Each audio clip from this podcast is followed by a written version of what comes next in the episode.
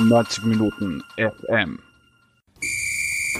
Herzlich willkommen zum Vodacast am Tag nach dem 3 zu 1 gegen Nordmazedonien. Taktikexperte Momo Akondi hat ganz genau hingeschaut und analysiert das Spiel im Gespräch mit 90 Minuten AT Chefredakteur Michael Fiala. Auch gibt es einen Ausblick auf das Duell mit den Niederlanden, denn das, das scheint eigentlich klar, ist ein ganz ein anderer Gegner als die Nordmazedonier. Viel Spaß beim Vodacast. Ja, herzlich willkommen, liebe Hörerinnen äh, von 90 Minuten AT. Äh, es ist der Tag nach dem 3 zu 1 Sieg von Österreich gegen Nordmazedonien, dem historischen Sieg, wie es so schön heißt, weil es der erste Sieg äh, von Österreich bei einer Europameisterschaft ist. Und ähm, wir werden bei dieser Europameisterschaft auch nach jedem Österreich-Spiel äh, ein kurzes, kompaktes Taktikgespräch führen äh, und sonst, was uns sonst noch aufgefallen ist, es muss jetzt nicht nur hundertprozentig um Taktik gehen. Und dazu begrüße ich wieder Momo Akondi bei uns. Servus, hallo. Ja, Momo, ähm, wir haben alle äh, monatelang auf dieses Spiel hingefiebert. Äh, Jetzt so dein, dein, nach, nach einmal drüber schlafen, was ist dein Gesamteindruck nach diesem gestrigen 3 zu 1 Sieg? Also man muss halt sagen, Nordmazedonien ist nicht der allerstärkste Gegner. Man muss aber auch bedenken, egal äh, wie, wie, wie stark dieser Gegner ist, die Spielweise, die Nordmazedonien hatte, war für uns einfach extrem schwer. Ja, also eine Mannschaft, die sich so hinten reinstellt und auf Konter lauert, das ist einfach wirklich äh, immer schwierig. Ähm, und wenn man dann sagt, naja, natürlich, es war ein Arbeitssieg gestern, aber es wäre auch schwer gewesen, was anderes zu erwarten als ein Arbeitssieg. Und in, in Anbetracht der Umstände, das heißt einen Gegner, der wirklich tief steht und geknackt werden will, finde ich, haben wir das sehr, sehr gut gelöst. Okay, also sehr, sehr gut gelöst, so als Gesamtfazit. Ähm, jetzt in, in meiner Beobachtung gestern, finde ich, hat man äh, zwei oder sagen wir drei Phasen gesehen. Die Österreicher haben, haben nicht schlecht begonnen, ähm, hatten dann eine Phase so zwischen 20 und 50. Minute. Ähm, also ich habe das Match gestern auch mit ein paar Freunden gesehen, wo wir alle äh, vor dem Fernseher gesessen sind und gedacht haben, das gibt's ja nicht. Warum tut sich Österreich da so schwer? Und dann die dritte Phase, so ab der 50. Minute, wo sie dann, warum auch immer, vielleicht können wir das heute klären, äh, es geschafft haben, auch zwischen den Linien aus meiner Sicht sehr gut äh, zu kombinieren und auch dann gefährlicher vor das äh, im, im, letzten Drittel zu sein. Wie würdest du das gestern auch so sehen oder oder ja? Ja, ja, nein, nein, definitiv. Also ähm, es ist nicht so, dass Österreich das 90 Minuten dominiert hätte. Es war auch nicht so, als ob man sich irgendwann einmal wirklich ähm, von den Mazedoniern besonders hat irgendwie eindrängen, nach hinten drängen lassen oder irgendwie die Nordmazedonier äh, zum, zur Geltung kommen lassen. Ähm, man muss es so sehen. Ich habe das Gefühl gehabt, die Österreicher waren über 90 Minuten in Kontrolle.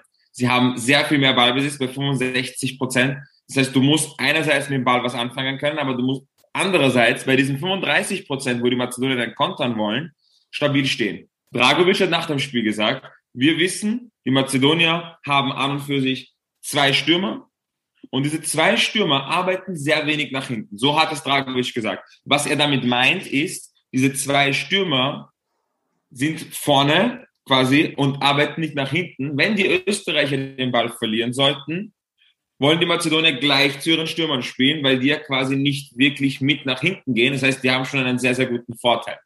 Man hat auch gesehen, die Konter von Mazedonien waren im Ansatz immer extrem gefährlich, weil sie einfach wirklich diesen Startvorteil haben. Und deswegen haben wir erst einmal mit Dreierkette gespielt. Ja, das war ja im Vorfeld schon mal sehr, sehr ähm, kritisch beugt, habe ich gesehen, dass allein mal drei Innenverteidiger sind. Das ist schon mal negativ ausgelegt worden. Aber es hat einen Sinn und Zweck. Und dadurch, dass wir dann die ganze Zeit in Kontrolle waren, hatte ich das Gefühl, wir stehen stabil, wir können mit dem Ball was anfangen im Sinne von, wir verlieren ihn nicht, wir laufen nicht in Konter. Das ist schon mal sehr, sehr, sehr wichtig. Ich weiß, es fällt nicht auf, aber der Fakt, dass der Gegner abgesehen von diesem Bachmann-Fehler, eigentlich kaum Torchancen hatte, ist schon einer Mannschaft, die 65 Prozent Ballbesitz hat, schon hoch anzurechnen, muss man sagen, ja, weil es wirklich schwierig ist, diese Konter die ganze Zeit zu verteidigen.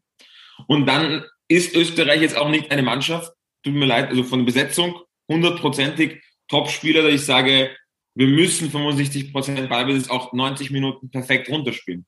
Wie du richtig sagst, es gab eine Phase, 45 Minuten lang ungefähr, oder 40 Minuten lang, hatte Österreich keine einzige Torchance. Und das ist negativ auszulegen, weil wir überhaupt nicht vors Tor gekommen sind. Aber man muss es auch anders sehen. Wir haben dieses unglückliche 1-1 bekommen, haben trotzdem den Ballbesitz kontrolliert, haben trotzdem keine Chance zugelassen und haben uns mehr oder weniger gesammelt, bis wir in der Schlussphase noch einmal attackieren konnten. Und da hat Franco Foda, denke ich, die richtigen Wechsel gemacht.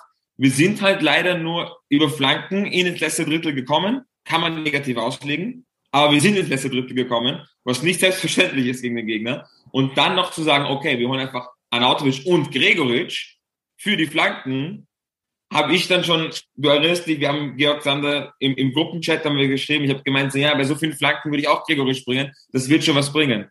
Und fünf Minuten später, Alaba macht die Flanke, Gregoritsch köpft ihn ein. Also insgesamt, wie sich das Spiel entwickelt hat, und da muss man halt auch immer dazu sagen, das Spiel gibt dir über 90 Minuten Aufgaben, die du lösen musst. Ja, du kannst nicht alles im Vorhinein planen.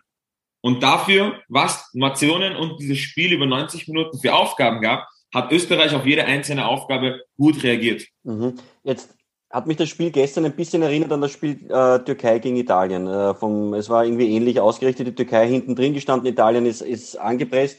Ähm, hat auch sich schwer getan, aber für mich zum Unterschied hat es Italien doch geschafft, vorne im letzten Drittel immer wieder gefährliche Situationen zu erzeugen, was Österreich eben in der ersten Hälfte oder in diesen 45 Minuten in dieser einen Phase äh, nicht geschafft hat. Ähm, wo, woran müsste das Team hier arbeiten, um hier einfach gefährlicher zu sein im, im Ballbesitz? Ähm, ich finde das eine sehr, sehr gute Frage, weil es eine Frage ist, die ich nicht hundertprozentig beantworten kann. Es ist extrem schwierig, äh, so einen Angriff von A bis Z zu spielen. Es ist extrem schwierig, dann auch wirklich im letzten Drittel ähm, gegen so viele Gegner äh, durchzukommen. Ähm, ich habe gesehen, natürlich der Plan der Österreicher war an und für sich äh, schon erkennbar. Ja, ich habe da gesehen, diese, diese gechippten Bälle immer in, die, in den Halbraum auf der anderen Seite, also von links entweder Chip auf halb rechts oder von rechts Chip auf halb links, äh, mit den Achtern, die eingedribbelt sind.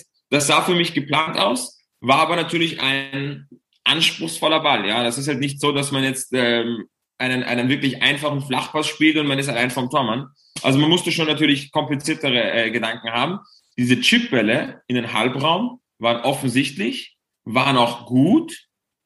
Und natürlich hätte es geholfen, wenn man einen zweiten Angriffsplan hat. Aber ich sage es euch ganz ehrlich, es ist schwierig, Nationalmannschaft, wenig Zeit, der nächste Gegner spielt ganz anders. Da werden diese Angriffspläne wahrscheinlich wieder überhaupt nicht fruchten. Nicht falsch verstehen. Wie man das Spiel aufbaut, wie man hinten angeht, wie man die ersten zwei Drittel macht, ja. das kann man mitnehmen für den nächsten Gegner. Aber du musst dir vorstellen, was man im letzten Drittel macht, gegen genau diesen Innenverteidiger, genau diese Konstellation, diesen Angriffs, dieses Angriffsmuster kannst du wahrscheinlich nie wieder verwenden. Das heißt, wie viele kannst du vor dem Spiel einstudieren? Wir hatten eine gute, hat nicht so oft geklappt, aber war offensichtlich geplant und war von der Idee gut. Eine zweite hätte urgeholfen, aber wann hätte man die noch irgendwie, wann, wo ist die Zeit, um da noch ein zweiten Angriffsding reinzubringen? Die, die Frage, die ich gestellt habe. kurz noch. Ja. Der zweite war dann dadurch dann die Flanken, was natürlich die billigste Variante ist, um ein Tor zu schießen. Irgendwie auf die Außen kommen, irgendwie reinflanken. Und zum Glück hat unsere zweite Angriffsüberlegung geklappt, aber natürlich ist das keine anspruchsvolle Idee zu flanken. Ja. Aber sozusagen das, was ich mich oder auch wir uns gestern in dieser, in diesem, in dieser Gemeinschaft da gefragt haben, warum wirkt es so, dass zum Beispiel jetzt Italien äh, diese Aktionen viel schneller vorträgt und bei Österreich wirkt es halt gerade in diesen 40, 45 Minuten extrem behäbig, wo man dann daneben sitzt und sich denkt, oh, warum dauert das so lang? Und, und dann kann sich ja jeder äh, Gegner, der tief steht, ja noch besser darauf einstellen. Ist das wirklich rein die individuelle Qualität dann, die Italien hat? Oder ähm, kann man nicht sagen, Österreich hat da möglicherweise auch falsche Trainingspunkte gesetzt in, in der Vorbereitung. Ich, ich kann es nicht 100% beantworten, aber ich bin zu 95% sicher, es ist die individuelle Qualität. Wenn du einfach mit besseren Spielern spielst und mit besseren Spielern trainierst im Training, du merkst halt die gleiche Übung, es geht alles viel schneller. Die Spieler sind in den Füßen schneller, in den Köpfen schneller und sie können einfach Sachen schneller umsetzen, schneller reagieren und sind es auch einfach gewohnt. Und deswegen haben wir beim Fotocast auch darüber gesprochen, wer spielt auf internationalem Niveau. Weil auf internationalem Niveau hast du weniger Zeit und musst schneller reagieren und du bist einfach schneller. Und ich sehe halt bei vielen Spielern, sie haben es verstanden, sie wollen es machen, sie können es machen, aber sie können es nicht schnell genug umsetzen. Ja? Bis sie es ansteuern vom Hirn in, in, den Fuß, dauert es einfach länger. Und deswegen finde ich es auch okay, wenn wir unsere Zeit nehmen und es dafür richtig machen, als wenn wir es hudeln und dann in irgendwelche Konter laufen. Deswegen bin ich recht, recht ruhig geblieben, auch äh, äh auf Social Media, als wir 45 Minuten keine Chance hatten, weil ich das Gefühl hatte, der Ansatz ist richtig, wir machen es so gut wir es können. Und wie gesagt, wir spielen wahrscheinlich nicht mehr gegen so einen tiefen Gegner, wo diese Punkte einfach so wichtig sind.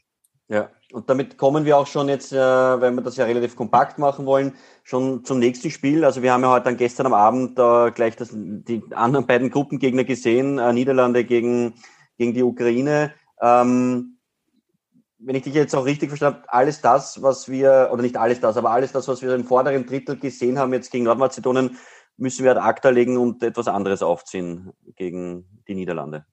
Gegen die Niederlande auf jeden Fall. Bei Ukraine bin ich noch nicht ganz sicher, weil die Ukraine natürlich sich jetzt gegen Niederlande eher defensiver aufgestellt hat, was sie gegen uns, glaube ich, nicht machen werden. Aber äh, wenn man sich die Ukraine angeschaut hat, ist es schon ihr, ihr Grund, äh, ihre Grundidee, tiefer zu stehen, auf Konter zu lauern.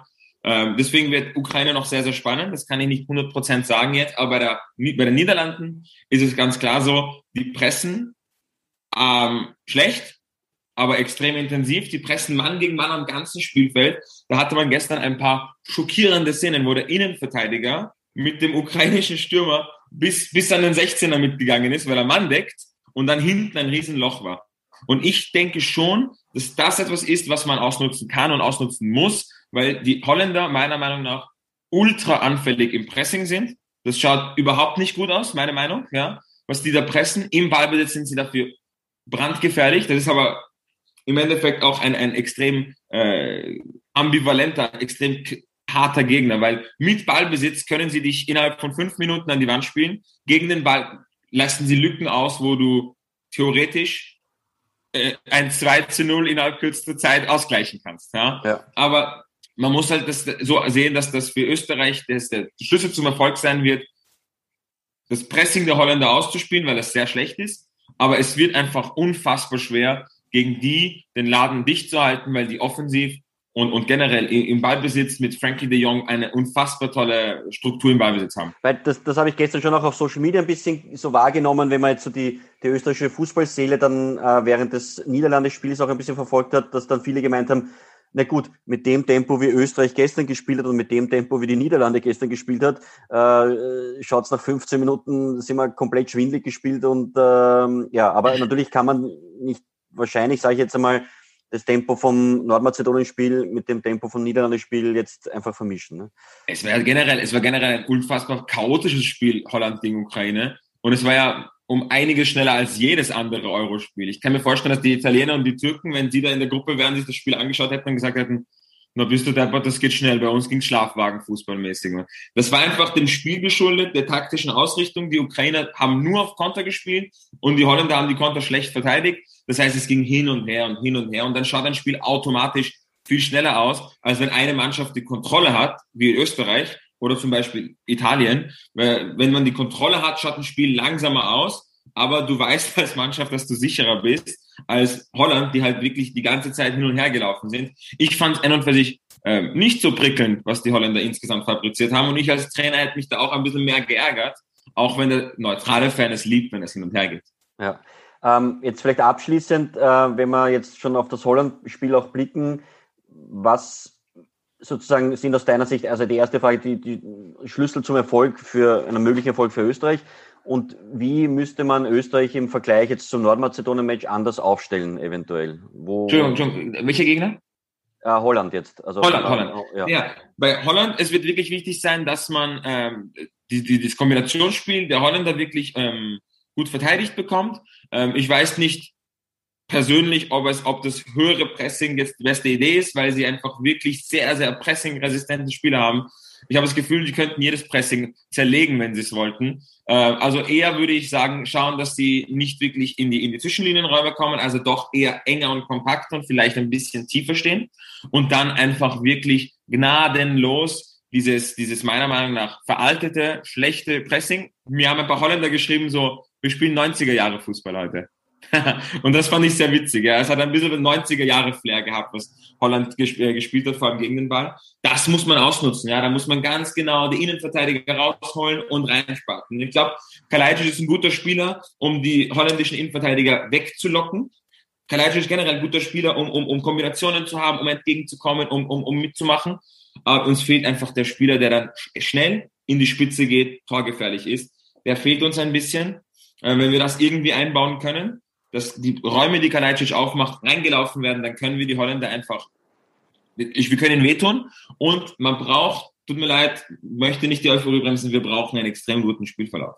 Ja, wir müssen irgendwann in der Anfangsphase vielleicht einen Nadelstich setzen, einen Lucky Punch haben, dann müssen wir ein bisschen Glück haben, vielleicht kriegen wir einen Elfmeter oder der Gegner kriegt keinen, wo er ihn verdient hätte, aber sowas braucht man gegen Holland auf jeden Fall, um ähm, da an dem Tag zu überraschen, ist klar.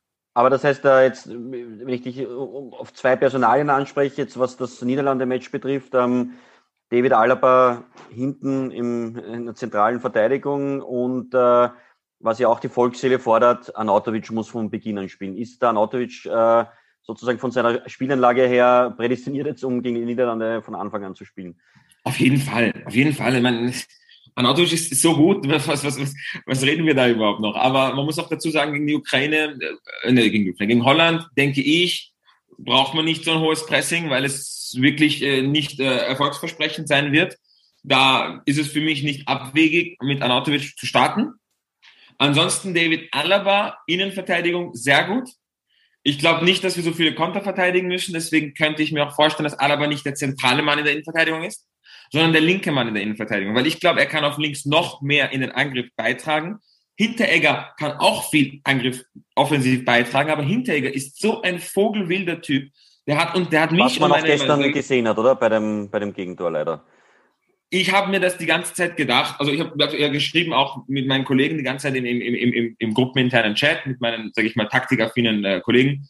Hinteregger ist, ist extrem undiszipliniert teilweise, ja. Und, und, und er hat von Minute zu Minute das Spiel an sich gerissen, was nicht so gut war, muss man sagen. Und ähm, seine Position wieder verlassen, das war schon gegen die Slowakei schockierend, wie er einfach komplett woanders spielt, als er es müsste, weil er gerade gefühlt die Nerven wegschmeißt. Und ähm, ich glaube, Alaba könnte die linke Innenverteidigerposition ein, äh, noch besser spielen als Hinteregger. Und ähm, das wäre so ein Wechsel, den ich überlegen würde. Andererseits, wie gesagt, Alaba konnte diesen Raum hinter sich gegen Nordmazedonien. Ja, wir, wir, stehen, wir müssen hochgehen, weil es ist ja niemand da, um hinten zu bleiben. Mazedonien ist sehr weit hinten. Und dieser ganz weite Raum zum Verteidigen, Alaba hat das extrem gut gesichert. Und er hat auch kaum Bälle weggepufft. Ja, wenn die kontern wollten, haben wir den Konter im Keim erstickt. Und Alaba hat es noch geschafft, kurz zu spielen, damit wir den nächsten Angriff vorbereiten können. Natürlich hat Bachmann am Fuß sehr viel Defizite gezeigt gestern. Also es war wirklich nicht gut, seine Leistung mit dem Ball am Fuß. Aber insgesamt hat Alaba extrem viele Angriffe am Leben erhalten, indem er immer wieder eine Lösung gefunden hat, immer wieder ausgebessert hat, ausbalanciert hat. Das fand ich sehr, sehr gut. Aber wenn er mit Hinteregger tauscht, glaube ich, könnte er offensiv noch ein bisschen besser, bessere Akzente setzen. Und, und wenn, du Anatovic von Beginn an, wenn du Anatovic von Beginn an spielen lassen würdest, wäre müsste statt ihm dann raus? Im Vergleich zur Startelf äh, von gestern? Ähm, es fällt mir schwer, weil ich, ich finde Christoph Baumgartner super und ich, ich denke auch, dass er einer unserer äh, besten Spieler ist, weil er, weil, er, weil er einen kreativen Aspekt hat nach vorne, den wir sonst gar nicht haben. Das heißt, mir fällt schwer zu sagen, Baumgartner muss raus und Anatovic kommt rein. Aber ich glaube im Endeffekt, die Kombi mit äh, Kalajdzic ist eher das, was wir brauchen. Vor allem, weil ich glaube, wir kommen mehr über Konter. Das heißt, wir brauchen vielleicht auch weniger diese kreativen Momente von Baumgartner. Ähm, ich ich lege mich mal darauf fest, dass äh, Anatovic und Kalajdzic gemeinsam spielen. Okay, und von der Aber es gibt kein richtig und kein falsch, ja, weil Baumgartner ja. bringt wieder ganz andere Sachen mit, die kein anderer mitbringt. Das heißt, egal wen du rausnimmst, du verlierst einen extrem wichtigen Kernaspekt in deinem Offensivspiel automatisch. Aber du würdest eher mit, mit Viererkette hinten beginnen. Nein, nein, nein, nein, nein, um Gottes Willen, nein, nein, nein. Ich, ich würde schon, ich würde schon das bringen, was wir haben, und das sind viele gute Innenverteidiger und die sollten spielen, weil es einfach, äh, das ist einfach das, was der Kader hergibt. Das ist das, was Österreich als Fußballnation hergibt. Wir sollten das nutzen. Passt. Ja, liebe Zuhörerinnen, ähm, wir wollten das sehr kompakt halten, eine kleine äh, Rückblick und äh, eine, eine, Vorschau schon geben auf das Niederlande-Match. Ähm, jetzt vielleicht auch ganz kurz aus meiner Sicht ein kurzes Fazit. Wir haben Nordmazedonien 3 zu 1 geschlagen. Ähm, es ist natürlich einerseits ein historischer Sieg, aber es ist auch extrem wichtig, hier diesen Sieg richtig einzuordnen. Ähm, Nordmazedonien ist nun mal rein auf dem Papier gesehen ähm, die schlechteste Mannschaft bei dieser Europameisterschaft. Das heißt jetzt nicht, dass sie schlecht ist, aber ja, ein Sieg, alles andere als ein Sieg wäre wohl auch ziemlich enttäuschend gewesen. Das muss man schon noch sagen. Insofern ist die Pflichtaufgabe erfüllt. Äh, es wird dem Franco Foda die nächsten Tage die notwendige Ruhe geben, äh, um das Team auch in Ruhe jetzt darauf einzustellen. Die Stimmung hört man im Team ist gut und wird auch weiterhin gut sein. Ja, und ähm, ich glaube, wir können uns freuen auf den Donnerstag, auf ein spannendes Spiel hoffentlich. Auf jeden Fall, also ich freue mich extrem. Passt. Momo, danke für deine Zeit und ja, wir hören uns dann wieder am Freitag äh, nach dem Niederlande-Match. Alles klar, ciao, ciao.